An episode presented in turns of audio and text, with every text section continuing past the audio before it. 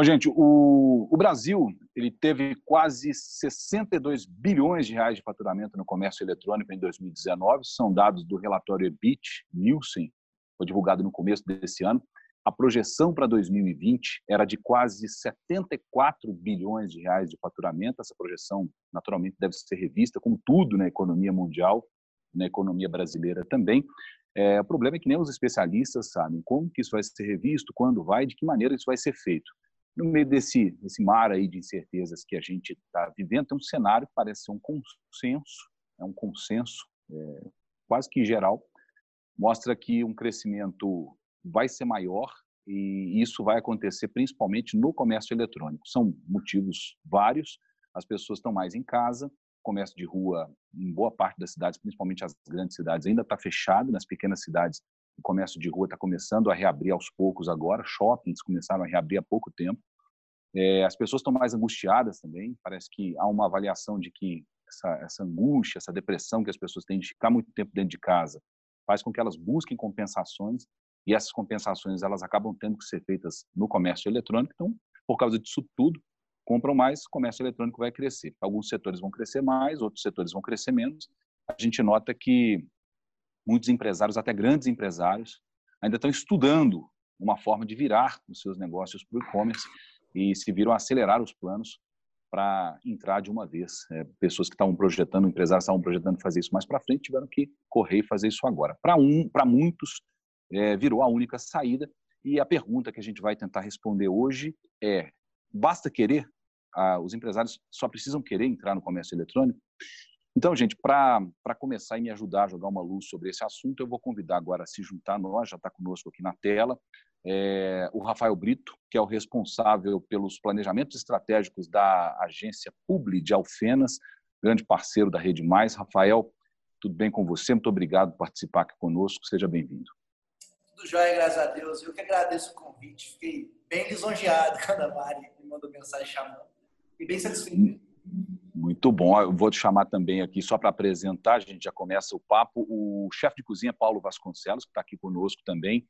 Dentre outros empreendimentos, ele é sócio do Seu Burger, que é um empreendimento, é, por enquanto, é, em Belo Horizonte. Você vai me desmentir se eu estiver errado, Paulo. É, mas é uma empresa que nasceu e cresceu no e-commerce. Seja bem-vindo também. Obrigado por participar conosco, Paulo. Boa tarde, prazer, né? Vamos conversar. Eu acho que a conversa hoje aqui vai ser boa. O assunto está está em, em efervescência, né? Exatamente. E eu acho que vai ser muito bacana. Bom, e também conosco a nossa executiva de contas da Rede Mais, especialista em gestão comercial, Mariana Veiga. Mariana, é prazer ter aqui você conosco, colega. Muito obrigado pela participação. Eu que agradeço. Bom, eu sou Luiz Fernando Rocha, jornalista, apresentador aqui da Rede Mais. Esse é um conteúdo web da Rede Mais Televisão, afiliado da Record para o sul, para o norte, para a zona da Mata de Minas. Você que também está nos acompanhando agora, muito obrigado, seja bem-vindo. Gente, eu vou começar com uma pergunta muito simples e muito direta para vocês. Até anotei aqui para não errar o jeito de fazer essa pergunta. É, nós falamos para a maioria das empresas de e-commerce, é, principalmente nas grandes cidades, é, o comércio eletrônico, para a maioria das empresas, na verdade, o comércio eletrônico vai ser, vai se tornar provavelmente é a única saída ou a última esperança nesse período é, de pós-pandemia, durante e pós a pandemia. Vocês concordam com essa afirmação? Dá para a gente dizer isso? Fiquem à vontade para responder. Vou começar então, vamos puxar a fila? Por favor. É... Cara, uma coisa é assim, é uma, é uma, é, essa pergunta eu acho que está todo mundo se fazendo agora nesse momento, né?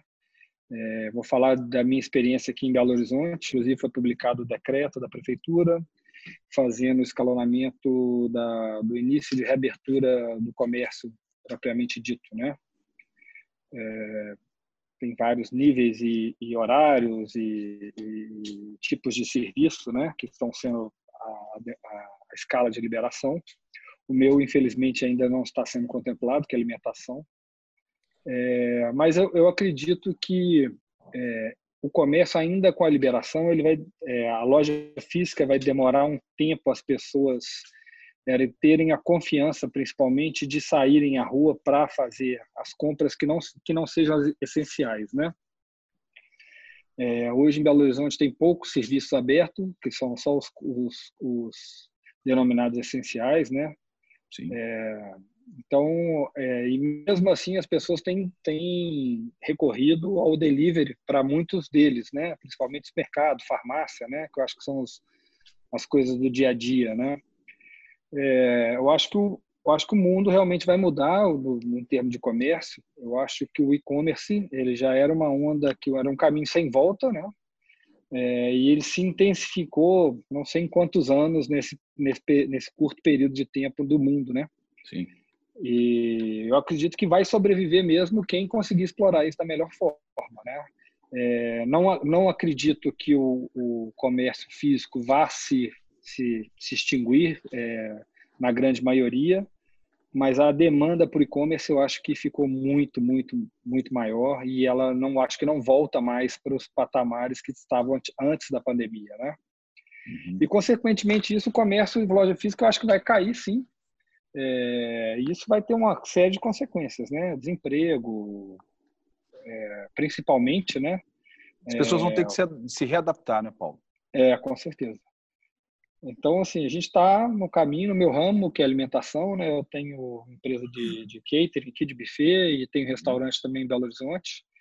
É, a parte de, de, catering, que é para evento, eu acho que vai ser a, uma das últimas, se não a última, a se reestabelecer, né? Eu não tenho nem muita previsão mais assim para esse ano. Não, acredito muito que a gente vai conseguir fazer eventos esse ano. É, se não sair principalmente o acesso a uma vacina, né? Que eu acho que é Sim. o grande termômetro da, da reviravolta da situação, né? É, restaurante também está é, tá voltando, vai começar a voltar. Ainda na, em Belo Horizonte não teve a, a, a data determinada ainda, mas acredito que a próximo passo, a terceira fase, né, que eles falam, provavelmente Sim. vai incluir restaurante com várias restrições e obviamente essas restrições elas vão elas vão restringir muito o público, né? E muitos estabelecimentos acho que dificilmente vão conseguir se sustentar dentro da estrutura que tinha antes, é, nas condições que vão ser propostas para abertura, né? Eu é, brinco vamos, com, a, não, desculpa, pode, pode concluir. Eu brinco com a turma aqui que o problema maior agora de restaurante vai ser quando abrir. Não é nem agora é. que está fechado, porque os custos estão praticamente zero. Né? Saber como e saber de que maneira vai funcionar, né? Como vai ficar o negócio depois disso. Rafael, o que, que você acha disso? Você acha que é, muitas empresas só vão sobreviver se elas caminharem para o comércio digital? Ó, antes de tudo, tem dois recados para dar para o Paulo. Um que está conversando com o maior apaixonado em hambúrguer que já viu na vida dele. É verdade. E o segundo, que eu vi do futuro e vou te contar um monte de coisa. Que boa. Aqui, como, é, como aqui é menor, a gente já está vivendo muita coisa que você ainda vai viver. Então, tipo assim, primeiro liberou os comércios de um certo horário até um certo horário. Depois liberou os comércios todos no horário normal. Depois liberou restaurante, lanchonete, academia só que com restrições de mesa, e agora já está voltando ao normal. Então vai ser mais ou menos esse fluxo que vai acontecer. E Provavelmente. Agora, sobre o mercado, cara, eu acho que tudo que está acontecendo agora, nada é novidade. Ia acontecer já, eu acho que a pandemia ela só veio e alavancou tudo e passou por cima de muita coisa que já ia acontecer mesmo, querendo ou não. Essa questão de mercado só sobreviver no digital? Eu creio que não. Eu creio que ainda vai voltar ainda ao normal. Só que também tem esse tipo atrás eu estava caminhando, eu pensei o seguinte, cara, se nunca mais voltar ao normal, tipo, vamos supor que de agora para frente vai ser cinco reais da vida. Porque quem estava no meio da revolução industrial sempre estava pensando assim, ah, daqui dois meses a gente volta ao normal. Ah, daqui três meses volta a ser como era antes. Ah, daqui e nunca e nunca mais voltou. Então, pode ser que nunca mais volte, a gente vai ter que se adaptar a essa nova realidade. Mas isso aí é só um pensamento louco meu que de criativo. Mas o, sobre essa questão, eu creio que vai mudar muito. A questão de se abrir um, comércio digital é muito mais simples e muito mais barato do que se abrir uma lanchonete. Vamos supor, você começar a vender hambúrguer delivery. O custo vai ser bem menor do que você ter que abrir um espaço e fazer a pessoa sair do conforto da casa dela e ir até esse espaço. Então, facilita muito. Só que eu acho que não vai acabar, não. Porém, em algumas profissões pode ser que, que acabe, mas que já iam acabar mesmo.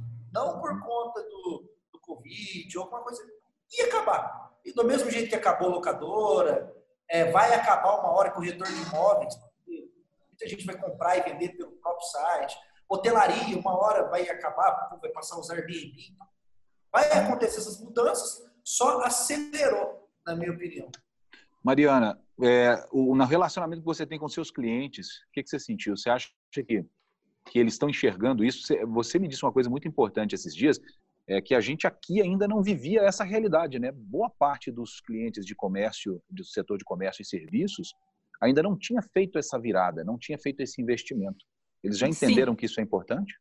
Grande parte, né, Luiz, desses clientes ainda não fizeram essa virada, mesmo mediante esse cenário de pandemia.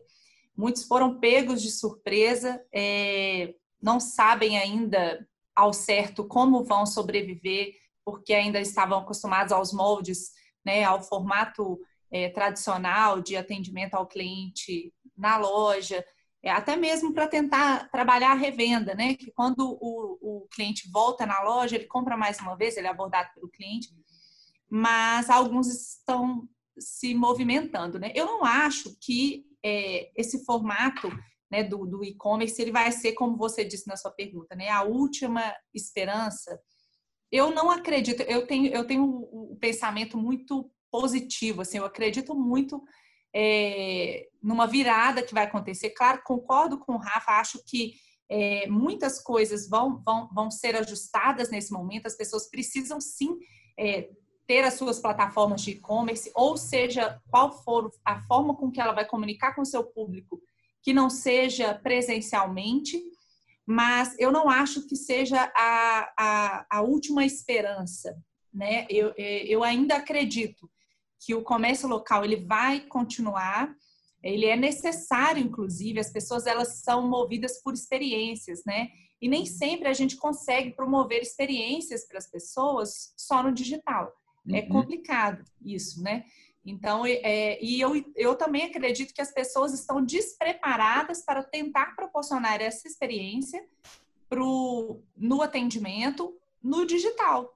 Você vê que coisa eu... interessante isso que você está falando. O Caíto Maia, que é o fundador da rede Chili Beans, centenas e centenas de lojas, ele, no primeiro momento, quando começou a, a quarentena, ele disse: ah, as pessoas não estão interessadas em desconto, elas querem é, que a gente faça alguma coisa é, para o bem, né? que a gente direcione alguma coisa para caridade. Depois ele começou a ver que se ele não desse desconto, ele ia, ele ia quebrar. Então ele teve que ir se adaptando nesse período.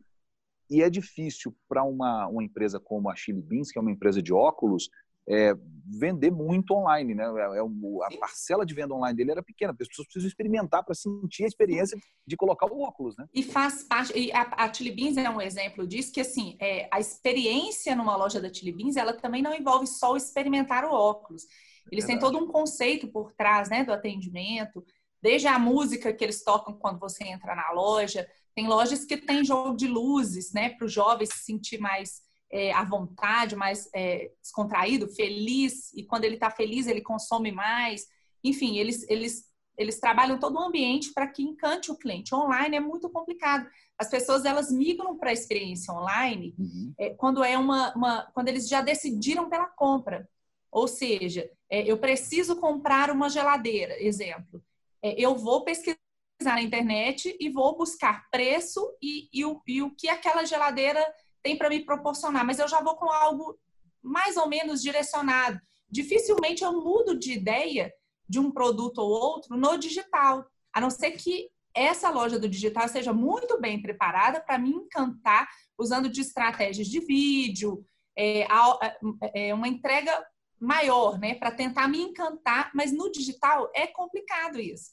Já na loja, é, um vendedor ele consegue, além de me vender uma geladeira talvez mais cara, e com outros acessórios e, e algo até que mesmo que eu nem estava buscando, mas também outros produtos que eu talvez não compraria no digital. Vai então, o convencimento também, né? É, é, o relacionamento tete a tete. Exatamente. Aí, é, é, isso aí que você tá isso aí que você falou, acho que faz total sentido, porque, tipo assim, eu, eu sou um comprador fanático por digital. Mas por quê? Eu tenho um defeito, eu não sei pedir desconto. Não consigo, já tentei muitas vezes não vai. Então, tipo, ali na internet eu mesmo caço meu, meu preço mais barato. Então, eu acho que a vantagem da internet é você ter um preço mais barato e você ter uma variedade gigante de se encontrar. Porque, Sem tipo, dúvida. qual que é a vantagem de você comprar na internet Você tem que esperar sete dias para o negócio chegar. Uhum. Sim. E se a gente for analisar, assim, por exemplo, as mulheres que são mais consumistas, né? É, é, eu, eu posso me usar como exemplo. Se eu vou ao shopping, muitas vezes eu volto com algo que eu nem saí para comprar. E se o vendedor for bom, ele me vende mais até do que eu tinha previsto comprar, uhum. mesmo que eu vá para comprar. É, então, é, pode ser que isso venha acontecer. A gente está falando de algo que a gente está é, tá supondo, né? É, é, tudo muito novo, isso tudo que está acontecendo. Mas se a gente pensar que, sim, vamos ter esse momento de pandemia, é, de, de, de reclusão, né? Vamos usar essa palavra, por um tempo prolongado, muitos negócios vão quebrar, sim. Mas e quando voltar? Será que essas pessoas é, vão voltar a comprar dessa forma? Não sei, mas que vai deixar de ser é, necessário o ponto de venda, eu não acredito. Eu, de verdade, eu acho que é, não é a última esperança o e-commerce, mas ele é algo necessário para a maioria das empresas, sem dúvida. Sabe o que eu já cheguei a pensar sobre isso, Mário? Eu faço muito isso, de comprar no Magazine Luiza, vocês sabem de falar a palavra, de comprar lá e pegar na loja. Sim. É, tem algumas lojas que oferecem essa possibilidade. Então, né? tipo assim, eu, queria... eu já pensei que pode ser que no futuro as lojas vai ser ponto de entregas de compras no online. Porque, tipo assim. Logística, pra, né? Pra te Só entregar, o setor de logística. Para te entregar o teu produto, você não precisa de 20 funcionários. Três funcionários entregas. Então, você teria um ponto para entregar, a pessoa comprava na internet e ia lá e pegava. Verdade. Eu pensei, quando me virar isso no futuro, não sei. Ô, Paulo, é, no seu negócio, Paulo, que é, você, é, Veja bem, nós falamos aqui no começo que o Paulo é, é o sócio proprietário do, do seu burger, que é uma empresa que faz um delivery, né, que tem um comércio eletrônico, mas ele disse também é proprietário de um serviço de catering, que é um serviço de buffet mais mais completo, é, restaurante, são são negócios que necessariamente trabalham com essa experiência que a, que a Mariana nos falou. É, Paulo, como é que como é que isso funciona para você? Assim, existe alguma Dá para pensar na possibilidade de migrar pelo menos parte desse negócio é, para uma, uma rede social, para um comércio eletrônico? É possível fazer isso. O restaurante entrega. Sim, comida, sim. Né? Mas o restaurante de, de o restaurante onde a pessoa vai para ter a experiência, para tomar um vinho, para viver o ambiente, é, ele lucra mais com essa presença do que com a entrega. É, são exata, é, é exatamente isso que a gente tem falado aqui agora, a, a questão da experiência para o restaurante, no meu, no meu tipo de restaurante, que é especializado em carne, principalmente, parrilha, né? churrasco, o cara vê o preparo da carne, a pessoa vê, ela é uma, é uma dificuldade maior de adaptação para a gente passar a fazer o delivery. É, principalmente porque a gente não tinha implementado anteriormente o, o delivery. É, quando fechou-se o comércio e os restaurantes, consequentemente, a gente começou a fazer o delivery, é, sem nunca ter feito né, no, no, no, restaurante.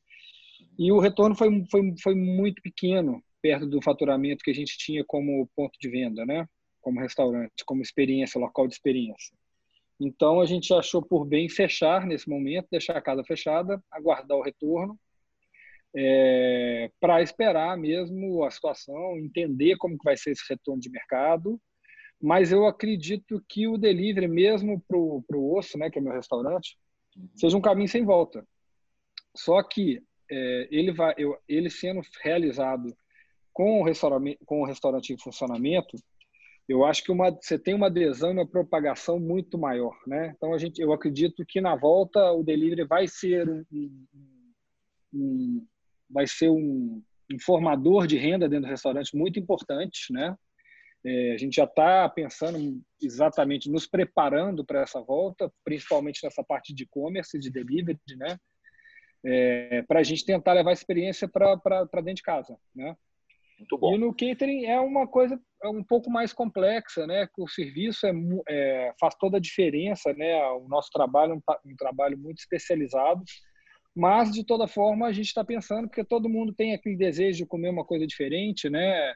É, fazer reunir as pessoas e não querer justamente ir de algum lugar para fazer não ter aglomeração.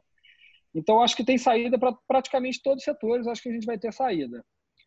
E o seu burger, propriamente dito, a gente entendeu esse momento, né? O seu burger está numa crescente é, muito boa. Ele nasceu, ele nasceu como uma empresa de delivery. Ele não existe ponto de venda, ponto fixo, né? É, você pode retirar, né? Pode fazer o takeout lá, mas é, não é o nosso grande foco. E vendo essa essa possibilidade, esse novo esse novo panorama que tá que está se desenhando agora, a gente acabou de lançar uma segunda marca na semana passada, que é o seu Burger Express, né? Que é um produto de que a gente considera low cost, é um hambúrguer mais barato, menor, né? É, mais descomplicado para a pessoa também que está em casa no dia a dia, não deixar para comer hambúrguer só no final de semana, como aquela como um objeto de desejo, né? Para uhum. ser uma, um consumo mais mais corriqueiro, né? Criar um hábito. É, exato, né? Exato, e num custo mais, mais barato, né? Para que não pese no orçamento no final do mês, a pessoa comer mais vezes o hambúrguer ou comer mais hambúrguer, né? Muito bom. Daqui a então, pouco eu quero é um... falar especificamente sobre esse mercado de food service, né, que é o mercado de comida pronta. Eu acho que isso é interessante. Nós temos contribuições, acho que todo mundo aí vai ter uma, uma contribuição legal para dar. Eu quero chamar, é, convidar vocês a assistir comigo é, um vídeo. Eu pedi ao pessoal do Sebrae é, para participar dessa conversa e o Paulo Sarto, que é consultor de negócios do Sebrae, ele me mandou alguns vídeos e um deles responde a uma pergunta que eu fiz para ele: se as empresas estavam digitalmente preparadas, a gente pode dizer isso entre aspas, se elas tinham essa, essa já tinham, já estavam se preparando é, para esse mundo digital é, que a gente está enxergando, que está crescendo agora, principalmente com, com tudo fechado. É, vamos ouvir o que o Paulo tem para falar? Vocês acompanham comigo, depois a gente comenta. Muitas empresas foram surpreendidas por esse momento que a gente está vivendo hoje, é, por não terem passado, vivido o processo de transformação digital no seu negócio. Isso, consequentemente, afeta o processo de vendas da empresa no, no cenário atual. É, essas empresas se viram obrigadas a virar a chave é, em poucos dias, trazendo a empresa do ambiente físico para o ambiente digital. É, em alguns casos, os empresários sofreram e estão sofrendo para fazer é, essa mudança de rota na sua empresa. Entretanto, tem empresários que já estavam antenados nesse processo de transformação digital e têm conseguido surfar essa onda, têm conseguido manter a sua empresa bem posicionada e, consequentemente, também mantendo os seus resultados. Não sei se vocês conseguiram ouvir, conseguiram ouvir direitinho o que ele falou, gente? Sim, sim. Sim, sim. É, bom, eu, eu, eu, pergunto o seguinte: por que, que na opinião de vocês, é, muitas dessas, muitas empresas, até empresas grandes, elas não tinham investido em e-commerce em pleno 2020, né? Por que muitas empresas, e eu não estou falando é, especificamente de empresas que não enxergavam isso como uma opção, nós acabamos de ouvir o Paulo falar agora. Ele não tinha, porque o restaurante dele e o, e o, e o o catering dele precisava receber as pessoas para essa experiência. Mas muitas empresas podiam ter, podem ter, e não tinham em pleno 2020, mesmo com os números é, do e-commerce tendo um crescimento é, de ano anteriores, um crescimento bastante consistente. O que, que você acha disso, Mariana? Então, é, existem vários exemplos, assim, até mesmo na nossa área de atuação, né, da Rede Mais, de magazines, de lojistas é, com um número razoável de, de, de, lojas, né, que ainda não trabalhavam com e-commerce, né, por opção, realmente. É, mesmo o mercado deles sendo forte no e-commerce, eles escolheram, principalmente por atuarem forte no interior, eles escolheram permane permanecer com o atendimento tradicional, muito porque alguns ainda trabalham com crediário, né, isso é muito comum no interior ainda. É, e quando a pessoa volta à loja para comprar, para pagar o seu crediário, ela compra novamente. Então, esse atendimento, ou seja, voltando no assunto da experiência, né? Esse retorno à loja faz com que ela compre novamente. Então, é uma forma com que esses clientes, esses, esses empresários, né, decidem e optam em permanecer nesse formato, né? mas foram pegos de surpresa, né? Esse, esse período aí apareceu e, e, esses empresários que têm um volume grande de lojas agora se viram numa situação complicada, porque é, nem todas as cidades reabriram, né? Nem todas as, as, as lojas puderam reabrir. Isso, existem vários exemplos, né? Não precisamos vocês, citar Vocês entendem que havia uma acomodação, gente? Rafael, você acha que havia, por parte dos empresários, uma acomodação no formato que estava funcionando, em crescimento de comércio? Para mim, a hora que você fez a pergunta, a primeira coisa que veio na minha cabeça é isso aí. Eu acho, tipo assim, eu acho que é do brasileiro mesmo isso aí. Ah, vamos deixar para depois, vamos deixar para depois. A hora que a água bate na bunda, aí sai todo mundo correndo, querendo fazer um negócio desesperado. Acho que isso aí já, nós já nasceu assim. Vamos esperar da merda. A hora que dá, a gente resolve. Tá? Porque, tipo assim, todo mundo tava cansado de saber. Por exemplo, marketing, como eu sou uma agência de marketing, todo mundo sabe que as empresas precisam investir em marketing. Só que 80% não investe. Mesmo todo mundo, mesmo tendo aquela frase, marketing é a alma do negócio. O povo não investia. Mesmo saber que é a alma do negócio, eles não dá nem com a alma. Eles queriam saber só com o bolso do negócio. Aí eu bateu na bunda, aí todo mundo virou um desespero. Assim que começou o corona, teve dia, de um dia, eu mandar 20 orçamentos. Um dia, de tanta gente procurando certeza. Porque, tipo, agora precisa. E aí, tipo, o marketing não vai dar resultado, você vai fazer hoje, vai dar resultado amanhã. Você vai fazer hoje, vai dar resultado daqui três, seis, um ano, para te dar um resultado muito mensurável. Então, tipo assim, quem estava fazendo marketing há seis meses atrás, está muito à frente de quem começou agora. Verdade.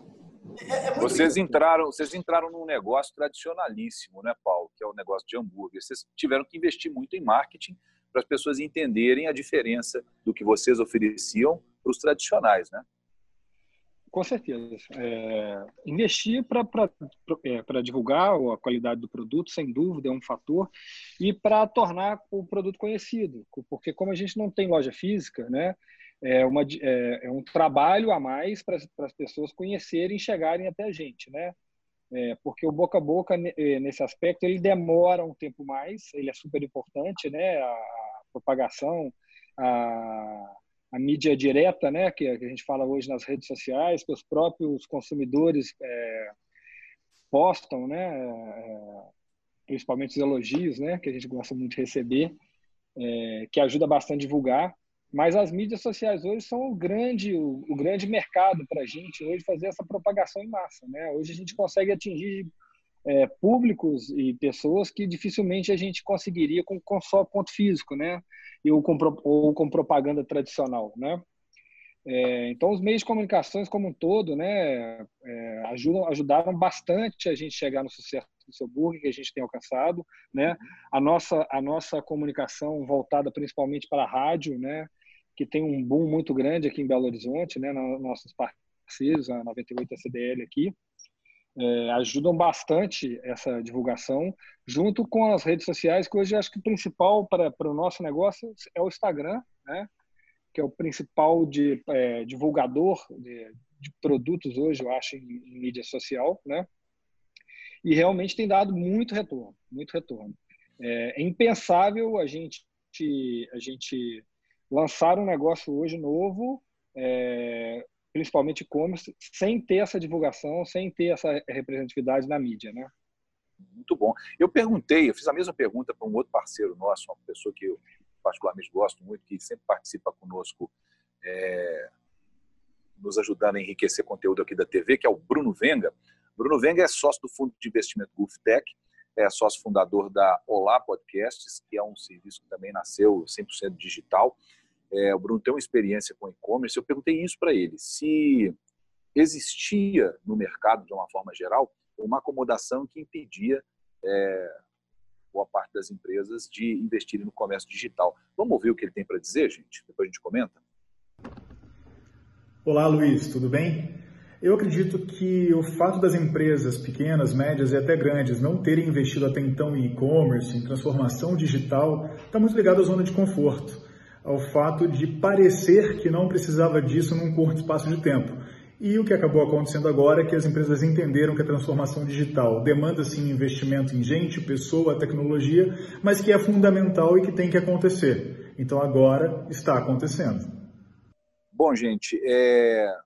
essa, essa, corrida, essa corrida que teve que ser feita para se adaptar ao digital, nós ouvimos o exemplo do Paulo aí, que disse que precisou começou, viu que não estava dando muito, não estava tendo muito sucesso a, venda online, no caso do restaurante especificamente, mas tem outros, outros tipos de comércio que sentiram a mesma coisa, tiveram que recuar.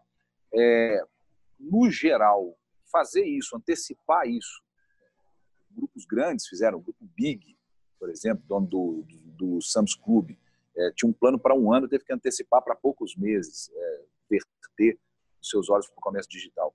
Essa antecipação pode afetar no resultado, na qualidade do resultado, é, principalmente da ferramenta de venda online, pode afetar na segurança para o consumidor. O que vocês acham disso? Quem vai me responder primeiro? Ó, é. eu acho que, tipo assim. Vai lá, Rafa. Adoro fazer isso. Qualquer, qualquer coisa que você sai na frente, você está na vantagem. É. É, vai ter os problemas que você vai errar primeiro. Então, você, vai, você tem que estar preparado para uma gestão de crise muito preparado, porque se você vai errar, você vai ter que resolver. Porém, vamos supor, se eu começo hoje a errar e o Paulo fala assim, eu vou esperar um tempo, começa daqui dois meses, a hora que o Paulo começar a errar, eu já estou acertando. Então, mas, isso, ele também, mas ele também pode usar o seu erro para ele não, não necessariamente errar, correto? Sim, sim ele, pode, ele pode aproveitar disso. Mas eu, eu creio que, tipo, por exemplo, um professor. Quando um professor está ensinando um aluno, o aluno está aprendendo o que o professor está ensinando. Porém, enquanto ele está ensinando, ele já está aprendendo outras coisas para ele começar a aplicar e ensinar daqui outros meses na frente. Então, acho que sempre quem sai, na... eu sou a favor de sair na frente. Eu sou, tipo, a Mari que, que me conhece, que me segue, tipo, eu, eu dou o tiro. Depois eu venho e arrumo. Eu sou bem, tipo, que eu gosto muito do, do Rony Mesner. Ele fala que negócio que nasce perfeito nasce atrasado. Então, você pega, joga no mercado, testa e depois você vem arrumando. Creio que dá certo. É o que a gente fala de trocar pneu é. com o carro andando, né?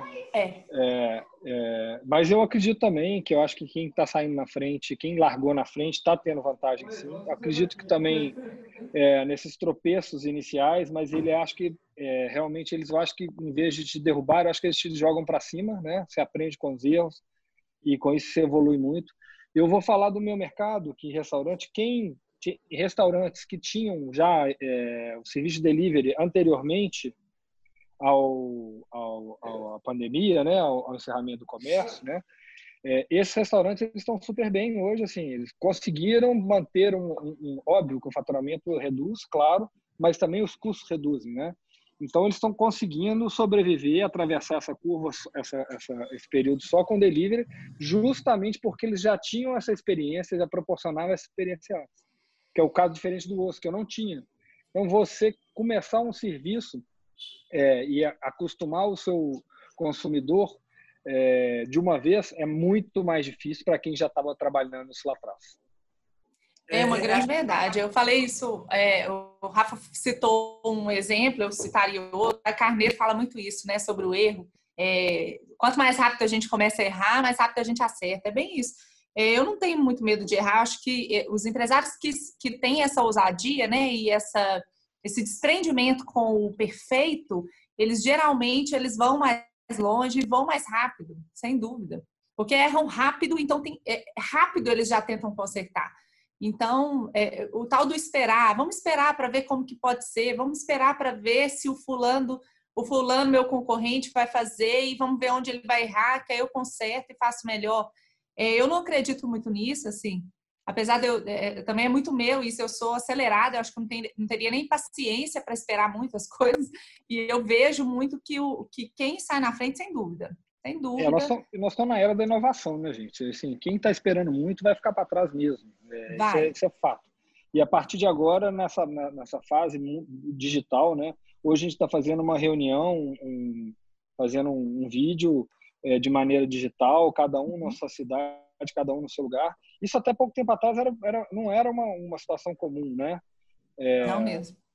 Então, é, Nosso assim, negócio aqui é a televisão. Nós estamos aprendendo a fazer isso de um jeito diferente, porque esse é um formato que foi criado especificamente para o meio digital, nem para isso que a gente está fazendo, né? mas é, já está se tornando uma constante. As pessoas estão fazendo lives de conteúdo, estão fazendo é, seminários de conteúdo na web, mas estamos tentando, a gente está tentando se adaptar. O Paulo Sarto, consultor de negócios do Sebrae, também gravou um vídeo para a gente. Vamos, vamos ouvir o que ele tem para dizer, para participar conosco. Vamos lá.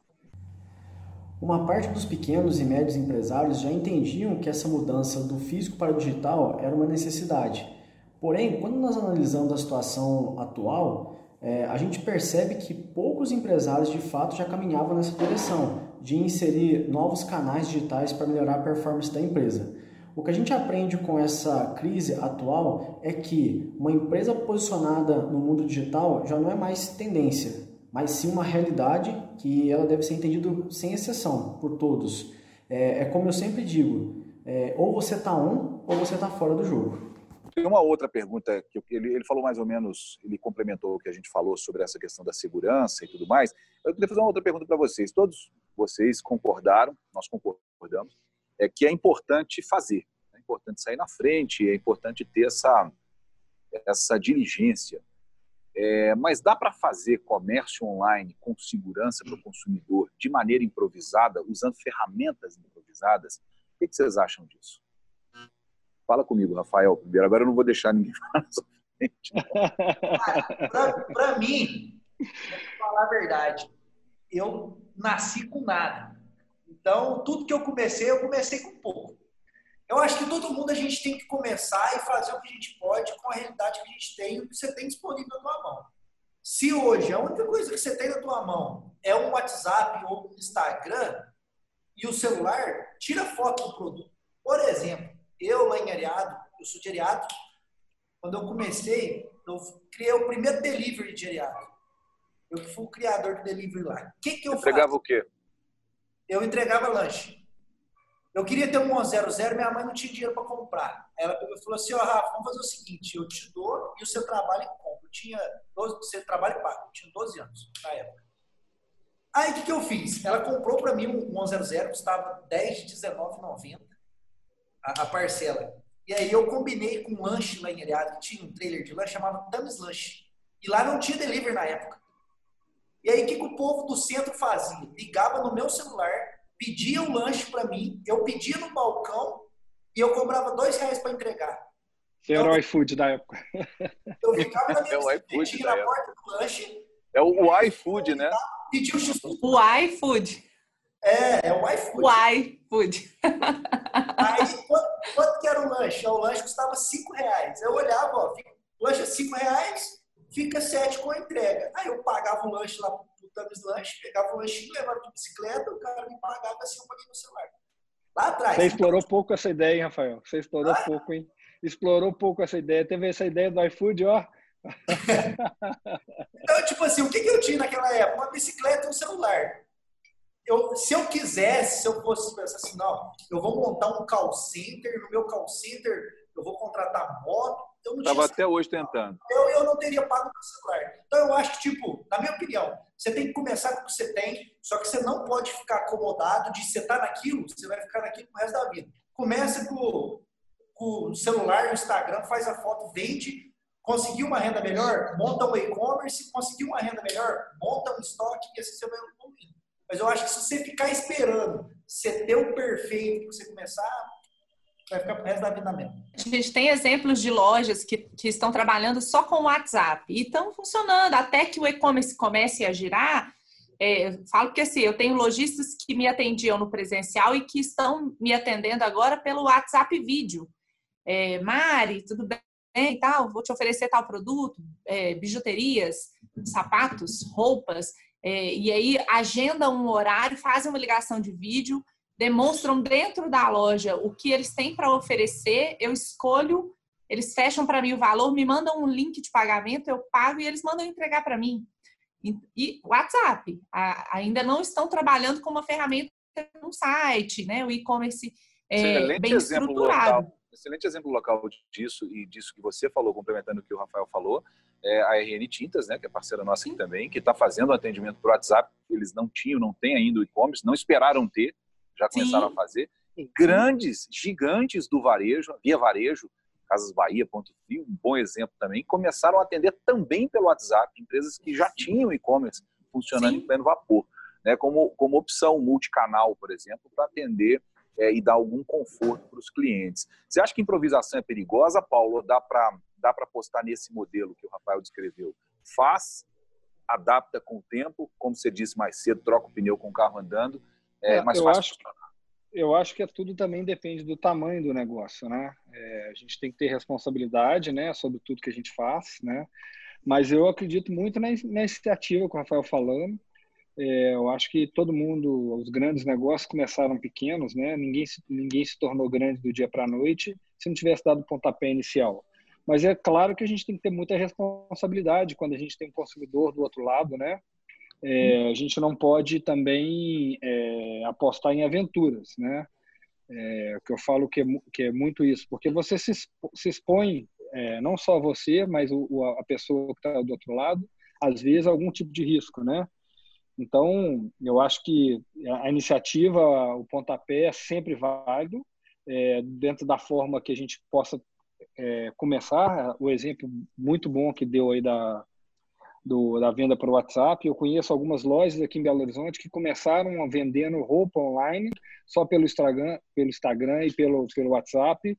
E com a, crescente da, com a crescente da demanda tiveram que abrir loja física, porque não aguentavam mais atender só. Fizeram o caminho inverso. Exatamente. Legal, legal. E, mas o Rafael tem toda a razão. Acho que a gente tem que acreditar na ideia mesmo e fazer, dentro da nossa possibilidade, as coisas acontecerem, né? É, e eu acho que o porte, quando a gente fala hoje do e-commerce, é, se dá certo a todo custo, eu acredito que não. Né? Eu acho que a gente tem que ter um mínimo de uma, estrutura hoje, porque o mercado é muito competitivo, né? É difícil você é, enfrentar as dificuldades que já existem hoje se você não estiver bem preparado, bem assessorado, né? Ter um plano bacana de marketing, né? É, então, assim, é, é, possível, é viável, sim. É, mas eu não vejo grandes empresas que não se, está, não se encontravam dentro do e-commerce hoje conseguirem entrar se não for de uma estrutura bem grande também, né? É, de qualquer forma, a iniciativa para começar acho que é sempre válida, viu, Rafael? Não, mas é... essa questão, cortando rapidinho que ele falou, muita gente acha que você ir para o e-commerce é muito mais fácil do que uma loja física. É muito mais difícil, cara. É muito mais difícil. Porque vamos supor, se aqui em Alfenas eu monto um negócio de vender joias, eu vou ter cinco concorrentes. Se eu jogo na internet, eu tenho um milhão. Eu tô, tô disputando o mundo inteiro. Então é, é, é muito mais difícil. É, só que questão de estoque, separar estoque digital e estoque é, online, é, online e offline para quem tem loja, porque às vezes você está lá com o celular, você tem um iPhone lá para vender, você vendeu, tirou do teu estoque no, no, no, online, só que ele continua mantendo lá na loja, a pessoa vai na loja, compra, depois você não tem que ser mandado. É muito complexo, tem que ser muito bem pensado, muito bem estruturado, só que começa do jeito que dá. Gente, é, só para a gente encerrar, é, eu queria entrar um pouquinho no negócio do Paulo, é, que um dos setores do e-commerce que ficou em evidência, como a gente já disse aqui várias vezes, foi esse setor de food service, o setor de comida pronta, comida entregue em casa. É, mas o impacto não foi tão positivo quanto muita gente achou que seria, porque as pessoas tiveram uma primeira onda é, de, de correr ao supermercado, encher as prateleiras das, das dispensas de casa, e aí, por causa disso, elas tiveram que fazer mais comida em casa. Elas tiveram uma onda de medo do contato com com os entregadores. E depois veio a onda de desemprego, de redução de renda. Foi feita uma pesquisa que a gente teve acesso aqui, uma pesquisa do Instituto Qualibest com a empresa Galunion, é, que detectou que 66% dos brasileiros tiveram alguma perda ou total perda de renda. Isso a pessoa deixou de priorizar fazer essa compra. É, mas o que pesou mesmo, no fim das contas, mais para diminuir a, a demanda dos serviços de entrega de comida pronta em casa foi o medo das pessoas de contágio, foi a dúvida das pessoas em relação à higiene dos entregadores, aos cuidados tanto da, da empresa que faz a comida quanto dos entregadores com os protocolos de segurança para não transmitir o vírus. É, Paulo, esse foi o maior desafio das empresas de, de food service, foi o, a, garantir que os entregadores e que o serviço estava limpo o suficiente para as pessoas receberem em casa? Eu acho que esse é um desafio até hoje, né? Ele não ficou para trás ainda não. Eu acho que as pessoas ainda têm muito receio é, de como essa comida vai chegar, o risco de contaminação, né? As coisas assim, as pesquisas hoje sobre são muito recentes, né? No mundo inteiro são muito recentes pelo pelo fato de ser recente a pandemia. Sim. E a gente teve um cuidado muito grande em relação a isso, justamente para que as pessoas é, minimizar esse risco, principalmente, não é o receio, eu acho que o primeiro papel nosso é a gente minimizar o risco, mesmo de qualquer tipo de contágio, né? Então a gente fez uma campanha muito muito forte com nossos com nossos colaboradores internos e com os externos, né? Que são os, uhum. os, os motofrentistas, né? Estão distribuindo máscara, luva, álcool gel para as pessoas realmente na hora que chegar o cara limpar a maquininha do cartão, para quem não faz fez o pagamento online, é, o entregador chegar com máscara na casa do, do, cliente, né, com luva, portando luva descartável, né, que era retirada e jogada fora preferencialmente na frente do cliente mesmo, né, para ele ver que aquilo ali era uma coisa descartável. É, mas é, eu não tenho dúvida que essa é uma grande preocupação. Eu sou consumidor voraz do delivery nessa época aqui agora, que em casa eu fiquei um pouco mais é, aquartelado, que eu, que eu brinco, né? E a gente tem um cuidado muito grande. A gente fez vídeos institucionais através de empresas de segurança alimentar que já nos acompanha para a gente divulgar isso nas redes, a maneira correta de receber o delivery, de como dispensar as embalagens, como a forma correta de higienizar antes de, se alimentar, né? Que é um caminho realmente de, de preocupação nossa de segurança alimentar mesmo. Acho que isso foi é, é fundamental até hoje, continua. Nós estamos longe de acabar isso aí.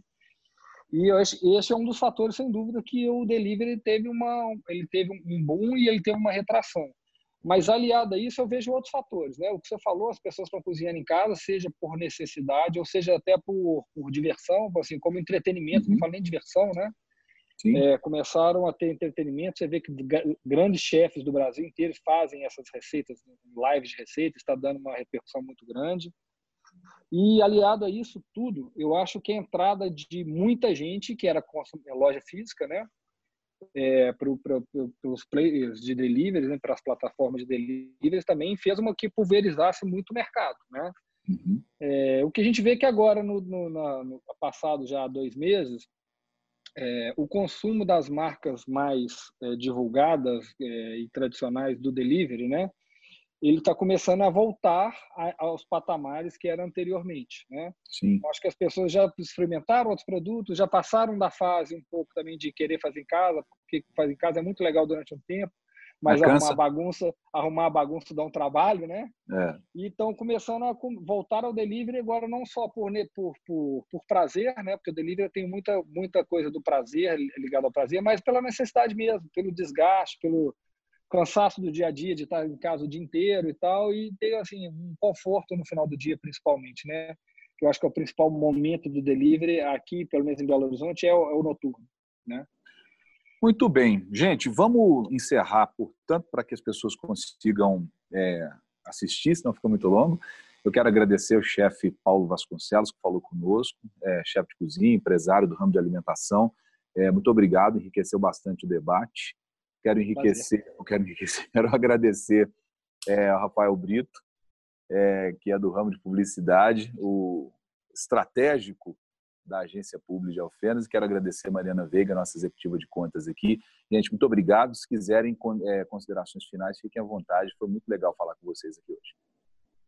Só agradecer o convite mesmo e parabenizar a todos pela participação aqui.